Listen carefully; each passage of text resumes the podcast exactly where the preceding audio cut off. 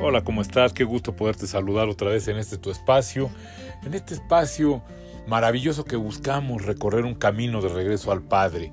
Y pues vamos, vamos recorriéndolo, pues tratando diferentes temas que nuestro Señor Jesucristo nos deja en su pedagogía maravillosa, donde con sus dichos y con sus hechos, pues nos va enseñando cómo cambiar una vida de dolor y sufrimiento en una vida de gozo y de paz, siempre de su mano, siempre aspirando a llegar, a llegar a este ideal que es ser precisamente lo que nuestro Dios, nuestro Padre maravilloso quiere que seamos.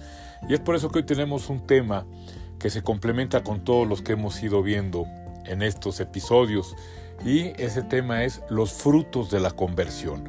Ya hablamos de conversión, pero ¿para qué te sirve tener esta conversión? Pues vamos a darle para adelante y comenzamos.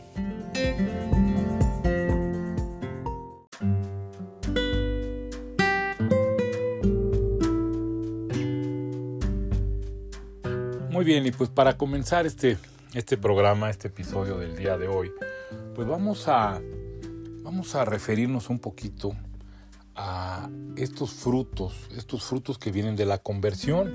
Fíjate que pues muchas veces decimos, bueno, pues voy a cambiar, pero voy a cambiar para qué?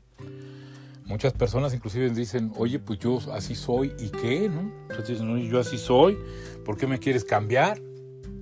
O ya a mi edad, ya que voy a estar cambiando. Yo eso déjalo para los jóvenes, etcétera. Y pues la verdad es que estaría muy bien esto, estaría muy bien que, que no cambiáramos, pues si fuéramos felices, si estuviéramos completos, si pudiéramos hacer felices a los demás. Pero desafortunadamente muchos de nosotros vivimos vidas que son muy insatisfactorias, vivimos eh, sufriendo y haciendo sufrir a los demás, pero sin embargo no podemos descubrir o no nos, o no nos queremos dar este, este derecho de poder cambiar aquellas cosas de nuestra vida que nos están impidiendo precisamente ser felices. Es aquí donde la conversión toma realmente un papel muy importante. Si yo estoy sufriendo, obviamente es porque voy por un mal camino, obviamente es porque mis conductas no están generando todo aquello bello y maravilloso que Dios quiere que yo genere. Es más, no estoy siquiera generando cosas que me convienen. Fíjate que cuando tú platicas con las personas, pues la gran mayoría de las personas te dice que están sufriendo.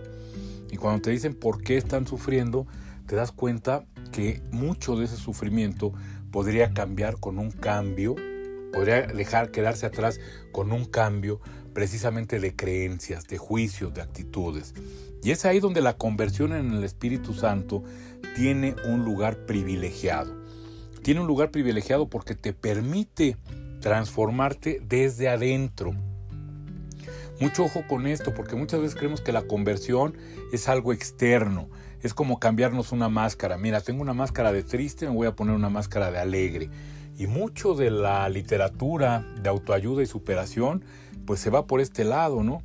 Tienes que cambiar nada más eh, determinadas actitudes, caminar derechito, etcétera, para que la gente no vea tu dolor.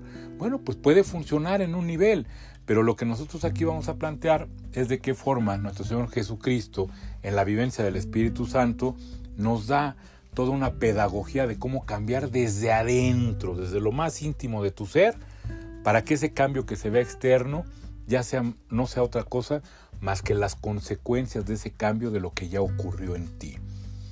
Fíjate que los cambios que son forzados, estos cambios de que no, pues tienes que cambiar y tienes que ser positivo, esto que se maneja mucho también, tienes que ser positivo, etcétera, pues lo hace la gente y lo hace con la mejor de las intenciones. Pero la verdad es que por un lado eres positivo, por otro lado eres quizás un poquito más amable, etcétera, pero por dentro, como no ha habido un cambio real, pues estás acumulando, acumulando toxicidad, estás acumulando resentimientos, rencores, indignidad, etc. Y mira, para que veamos esto un poquito más claro, te quiero comentar la historia de una persona maravillosa, una mujer que se acercó a mí para que le acompañara yo espiritualmente. Fíjate que esta persona, a diferencia de muchas de las que se me acercan, o que se acercan en general a todo esto del, proceso de, cambio, de un cambio en el Espíritu Santo, pues resulta que era una mujer que parecía que la tenía hecha, una mujer que todos eh, a su alrededor le decían que qué suertuda, que qué maravilla, que qué bien vivía, y este, hasta le pedían consejo. Y ella, pues la verdad es que vivía bien, tenía a su esposo, tenía a sus hijos, tenía una situación económica desahogada, etc. Pero ella se empezó a acercar a la iglesia y quiso platicar con un servidor después de tomar un taller porque no se sentía satisfecha. Fíjate, tenía todo lo que parecía ser que necesitaba cualquier mujer para ser feliz y resulta que dentro de ella no se sentía satisfecha, que dentro de ella se sentía como que algo faltaba. Entonces pues empezamos a platicar y la verdad es que las primeras pláticas que tuvimos pues fue muy complicado poder eh, descubrir qué es lo que tenía. Inclusive yo le hacía la broma, oye, no, yo creo que el, que el, que necesita aprender de ti soy yo, porque tienes una vida maravillosa. Enséñame cómo le haces para tener esta vida maravillosa. Y pues ella se quedaba callada, ¿no? Eventualmente, conforme fuimos platicando más, me decía que a ella le enseñaron de niña a que para poder ser feliz, para poder realizarse, tenía que conceder todo, que ceder siempre. Y desde su casa, desde que era una niña, ella tenía que ceder siempre ante los hermanos, tenía dos hermanos hombres, tenía que ceder siempre ante los hermanos, tenía que ceder siempre ante los papás, formando con esto, pues sí, una cara amable, donde parecía que todo el mundo la quería mucho, donde parecía que ella estaba muy contenta porque no tenía ninguna contrariedad, pero poco a poco fue aprendiendo a negarse en el mal sentido de la palabra.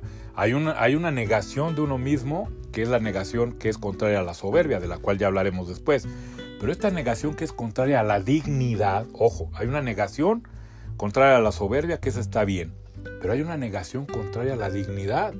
Y muchas veces la línea que divide estas dos negaciones es muy tenue. Pues resulta que esta buena mujer acostumbrada a siempre ceder, a no alzar la cabeza, pues se casa con su novio, un buen hombre, no te voy a decir que haya sido un ogro, un buen hombre, pero a la larga de los años y con esta abyección, me permito usar esta palabra porque ella era abyecta, ella lo que decía el marido estaba bien, pues resulta que mediante esta abyección ella se empezó a negar a sí misma, empezó a lograr un ambiente bueno, si el marido llegaba a las 3 de la mañana no le decía nada, si el marido venía con copas o quizás con algo de bilé, etcétera, ella no le decía nada. Y pues ella, en forma externa, pues parecía que todo jalaba. Pero ella fue acumulando en su ser mucho coraje y mucho resentimiento. Contra su marido, sí, pero ¿sabes contra quién?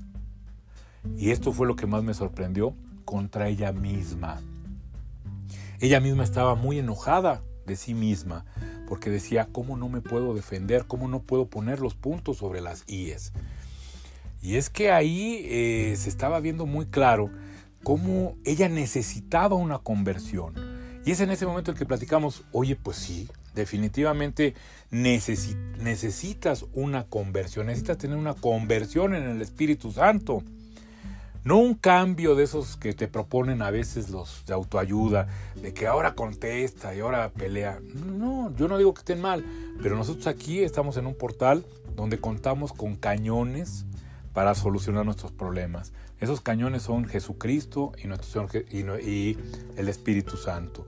Entonces empezamos a ver y empezamos a ver que efectivamente ella necesitaba cambiar, pero cambiar desde dentro y entonces empezamos a ver que lo que necesitaba precisamente era sentirse amada, amada por Dios. Y ahí es donde comenzamos este camino que ya te propusimos en el episodio pasado, de empezar a tener una apertura en el corazón hacia el Espíritu Santo. Una apertura en el corazón precisamente que permita que el Espíritu Santo, que no es otra cosa más que el amor de Dios, te vaya transformando desde adentro hacia afuera. Y para ello necesitamos hacer mucha oración. Esta oración que no es otra cosa más que la pedagogía o, la única forma en la que el cuerpo, en que la mente humana van cambiando. A veces nos gustaría que con una sola oración ya quedara cambiado todo. No, hoy está más que eh, estudiado, hoy está más que comprobado el corazón y el cuerpo, y con corazón me refiero al manejo de emociones, el corazón y la mente, perdón, solamente aprenden en base a repeticiones. De ahí la importancia, por ejemplo, del rosario, la importancia de hacer diario oración, etc. Porque si no las haces, a su vez también estás repitiendo, pero de lo malo. Hay gente que jamás hace oración, pero que diario ve los noticieros. Y cuando platicas con ella, ay, el mundo está espantoso, ay, todo está mal, siempre estoy deprimido. Pues claro que sí, porque diario está metiendo malas noticias a, su sistema. En cambio, si tú haces oración, diario le estás recordando a tu corazón y a tu mente que hay un Dios que te ama. Y eso va formando en ti, va formando en ti todo un carácter, de lo cual ya iremos viendo. Entonces esta buena mujer empezó, empezó a hacer oración, empezó a hacer mucha oración y en lo que platicábamos salió un tema que si tú quieres es un tema sin importancia, pero que marcó una gran, un gran cambio en la relación con su marido. Fíjate que su marido eh, muchas veces eh, los domingos para esta buena mujer pues se convirtió ir a misa en, algo muy importante y entonces su marido no le acompañaba no le acompañaba a, a, misa algunos domingos. Algunos domingos iba, otros no, que por el fútbol, que por el trabajo, que porque estaba cansado, etc. Y entonces ella ya no iba. Ella me platicaba inclusive algo bien curioso, que desde que se hizo novia de este buen hombre, todos los domingos de su vida los había pasado con él. Que cuando era novia de él, él pasaba, en esa época se iban a misa, ya sabes, cuando está uno de novio, se, se hace uno el que va uno a misa y todo y pasaba por ella, la llevaba a misa, la llevaba un heladito y quizás si se prestaba la situación pues iban a comer, etc. Bueno, entonces desde que era novia de este buen hombre hasta la actualidad, que yo creo que pasaron 20 años o un poquito más, pues resulta que todos los domingos de su vida había estado, bueno, creo que todos los días de su vida, pero en particular el domingo de lo que habíamos hablado, había estado siempre con este buen hombre. Pero que ella se sentía muy frustrada de que había domingos que sí la llevaba a misa y no. Bueno, pues ahí dijimos, vamos a, vamos a empezar a experimentar esto. Vamos a empezar a que cuando tú tengas ganas de ir a misa y tu marido no, tú te atrevas, fíjate, como si fuera la gran cosa, pero así pasa, ¿eh? así, así, esto te lo estoy poniendo en una situación muy light, pero nos pasa siempre, y ahorita lo vamos a ver. Vas a decirle, gordito, qué bueno que no vayas a misa, que quédate a ver tu fútbol, está padrísimo, y yo me voy a ir a misa. Al principio esto fue un escándalo en su casa. Al principio el marido se paraba, ay no, creyó que era chantaje. Ay no, pues ya me paro. Y ya la acompañaba a misa, siempre refunfuñando, siempre de malas. Eventualmente ella, ya un poquito más fortalecida por precisamente su oración, pues resulta que comenzó a decirle al, comenzó a ir algunas veces sola, dejó que el marido en vez de que fuera refunfuñando con ella, fuera cuando realmente tenía ganas y cuando no, ella empezó a ir a misa. Y aunque te parezca una cosa muy sutil y muy tonta, esto empezó a marcar un gran cambio en su vida. Empezó a marcar un cambio donde ella empezó, de la mano del Espíritu Santo, a atreverse a decir qué le gustaba y qué no le gustaba. Obviamente con mucho cariño, con mucho amor, porque el Santo Espíritu siempre te va a llevar a la dignidad, pero no a base de pelearte con todos, sino un camino a la dignidad siempre con amor. Entonces empezó a dejar muy claro, oye, ¿qué crees que esto sí me gusta? Este restaurante al que hemos ido toda la vida me encanta que te encante, pero ¿qué crees que ahora se me antojó a mí? Comida china, por ejemplo. No siempre tenía que hacerse lo que ella decía, pero por lo menos empezó este camino de dignidad. Y me vas a decir, bueno, ¿y eso qué tiene? Pues tiene una cosa maravillosa, que empezó ella a dejar de estar enojada con ella misma. Empezó a sentir que ella misma podía defenderse o defender lo que ella quería. Y poco a poco, este, esta vivencia de la oración y de con la fortaleza que daba la oración, atreverse, fíjate como fueran grandes cosas, pero atreverse a decir qué quería y qué no quería, empezó a generar un mejor ambiente en su hogar, empezó a dejar de ser la siempre enojada, la mala, porque la novata era la mala, porque como siempre estaba enojada o, triste, pues los, los, hijos la concebían de esta forma, para empezar a ser un poquito luz de su hogar. Para no hacerte el cuento muy largo, hubo un momento, porque siempre pasa esto cuando empezamos a tener una conversión, hubo un momento en el cual empezó a ver estos frutos de los que te comento, empezó a reconciliarse consigo misma, pero llegó la pregunta, ¿realmente vale la pena esta conversión? Y cuando llegó esa pregunta a su vida, pues todo el hombre viejo, todo el ego, pues puso sus mejores argumentos. Y te quiero decir que lograron que ella volviera a ser como era antes. Dejó de asistir a, los cursos, dejó de asistir a, a, los acompañamientos y sin exagerarte dejó de, dejé de verla y de saber de ella como durante dos años. Después de estos dos años me volvió a contactar y cuando pude platicar con ella descubrí que algo hermoso había pasado. Si bien otra vez la inercia de su vida pasada, que eran décadas, le ganó, quedó en su corazón la vivencia de algo mejor, que aunque tardó dos años, le volvieron a dar ganas de volver a hacer esta, este, este cambio en su vida. Pues vino y vino con tantas ganas, fíjate, a veces parece como que es importante que nos separemos un poquito para regresar con renovados bríos. Y regresó, empezamos a seguir trabajando y para no hacerte el cuento largo, empezó a tener una mucho mejor relación en su casa, etcétera y llegó, ella no trabajaba ni nada, y llegó a volverse una persona muy importante dentro de su parroquia, en diferentes eh, movimientos, en el consejo parroquial, etc. Se abocó mucho a todo esto. No con esto te quiero decir que tu conversión tenga que terminar siempre en que estés todo el día metido en la iglesia, no. Ella en su caso particular, que, que no tenía mayor cosa, ya sus eh, hijos ya casi adultos, algunos adultos, el marido también, pues resultó que, que, virtió esta, esta dignidad, este, estas ganas de sentirse útil en la iglesia. Pero la verdad es que esto pues, puede ocurrir en cualquier lugar. Nosotros eventualmente, cuando permitimos que haya una conversión en nosotros, los frutos los vamos a ver ahí, ahí donde estamos. Y el primer lugar donde los vemos pues es en nosotros mismos. Cuando tú te vayas llenando del Espíritu Santo y de este amor, de este amor que es Dios mismo, pues va a empezar a, van a empezar a ocurrir cosas dentro de ti. Yo te quiero comentar que la mayoría de las personas vivimos secuestrados, víctimas del miedo. El miedo es el que decide por nosotros, o el miedo es el que por lo menos nos marca la pauta de por dónde decidir. Que si tal trabajo, que si tal persona, que si tal lado, que si por aquí me voy, que si por allá me voy. Generalmente las decisiones que tomamos, que aunque son libres, generalmente siempre están influenciadas por el miedo. Y ahí es donde después decimos, oye, pero ¿por qué pasó esto? Bueno, pues porque no fue Dios quien te guió. ¿Por qué Dios permite esto? No, no fue Dios, fue el miedo el que te llevó a casarte con tal persona porque creíste que era muy rica, o te llevó el miedo a tomar tal trabajo porque creíste que no había ninguno otro. Entonces, esta conversión va precisamente a pasar de vivir con miedo a pasar a vivir como alguien amado por Dios. Ese es el chiste de la conversión cristiana. Ese es el chiste de la conversión en el Espíritu Santo.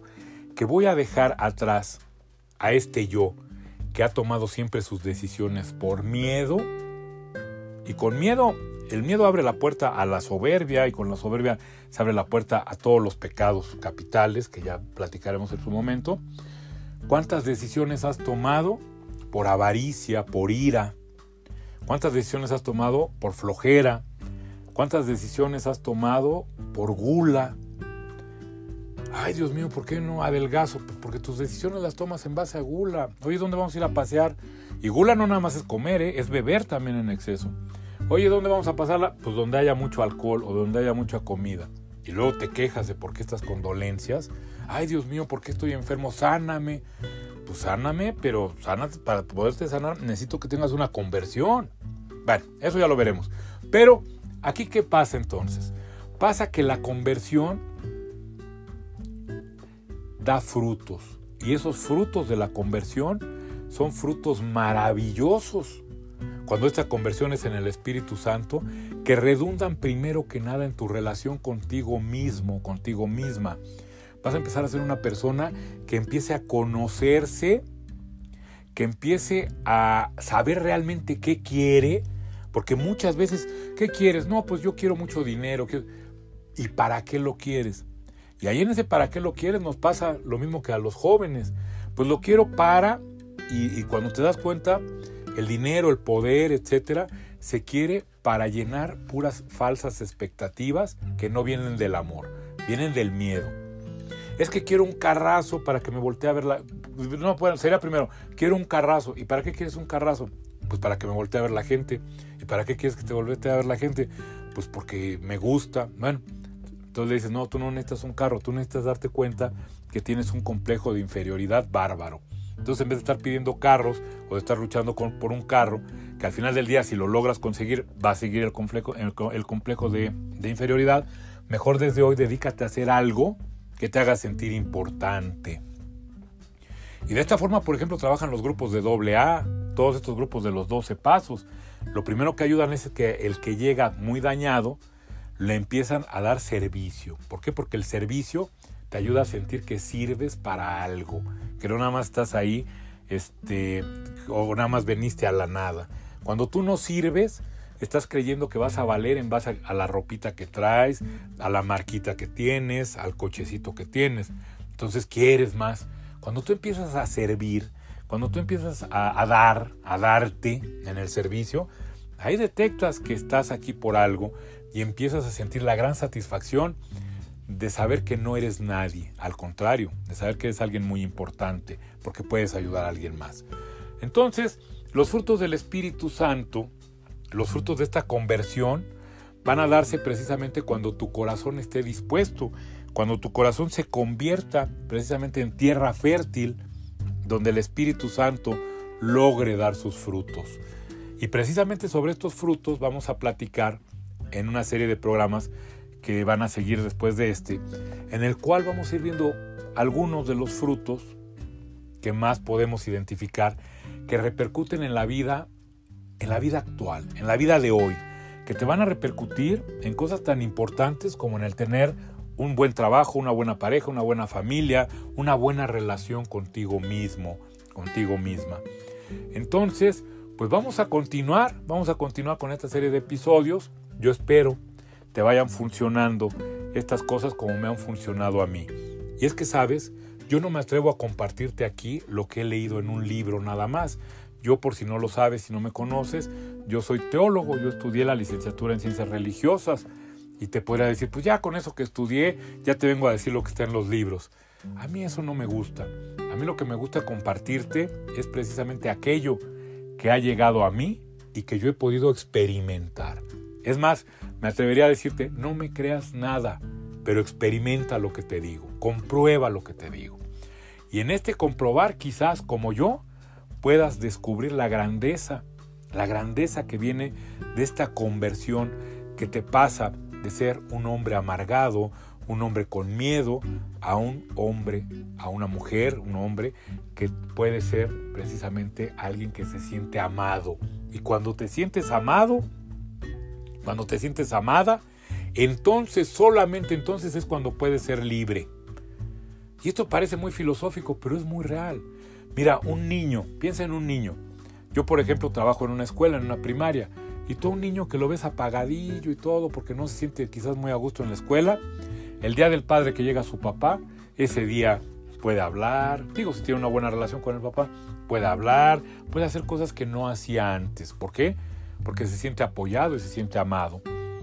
Entonces, cuando cada uno de nosotros empieza a sentirse amado, apoyado, que sirve, te siente precisamente como esta bendición que Dios envió a este mundo, créeme que es la única forma en la que empiezas a ser eh, libre y aspiras a la dignidad y a la felicidad.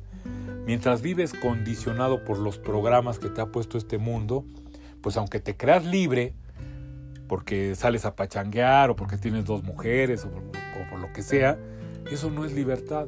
Eso es una, una, mala vivencia de la libertad que te está impidiendo ser feliz. Entonces, pues, valga, valgan estas palabras como introducción a estos frutos que vamos a ver precisamente del Espíritu Santo que se van a ir dando en nosotros por la conversión.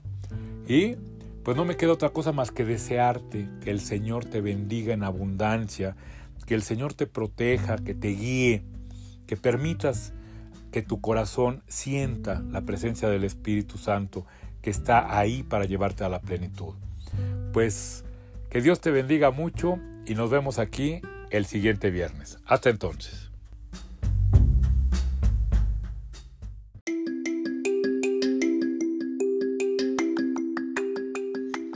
Muy buenos días mis queridos amigos. Saludándolos con el placer de compartir con ustedes mis gratas experiencias aquí en su gustada sección de regreso a Dios en un taxi. Pues hoy les quiero comentar lo que me pasó en la semana, ya que un pasajero me preguntaba, ¿cuánto nos conocerá Dios para que nos ayude en nuestros problemas y darnos la alegría y fortaleza necesarias para afrontarlos?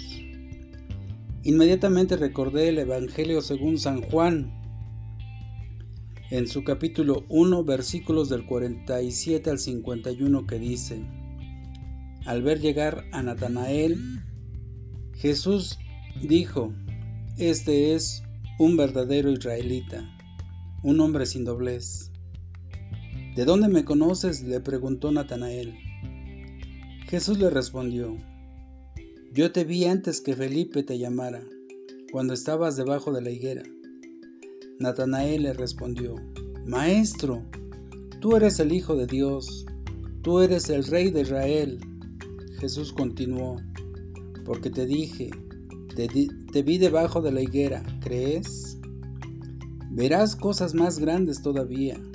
Y agregó, les aseguro que verán el cielo abierto y a los ángeles de Dios subir y bajar sobre el Hijo del Hombre. Y nos damos cuenta que Jesús nos conoce mejor que nosotros mismos y sabe de nuestras debilidades y fortalezas. Por lo tanto, le es más fácil ayudarnos solo si nosotros nos dejamos llevar por su amor, por su misericordia y por su sabiduría que es más grande que la nuestra. Y lo bonito está en que a pesar de que Él conoce nuestras debilidades, nunca se aprovechará de nosotros. Al contrario, nos levanta, nos anima, nos consuela y hace de esas debilidades nuestras fortalezas para salir adelante. De esta manera nos damos cuenta que Jesucristo nos invita a fortalecer nuestra fe y creer en el reino de los cielos para que nuestra vida sea más feliz, más libre de opresión y sobre todo mejor, demostrando así que todo lo que lo promete, lo cumple. Pues hasta aquí mi comentario, mis queridos amigos, deseándoles que tengan un bendecido inicio de mes. Hasta la próxima.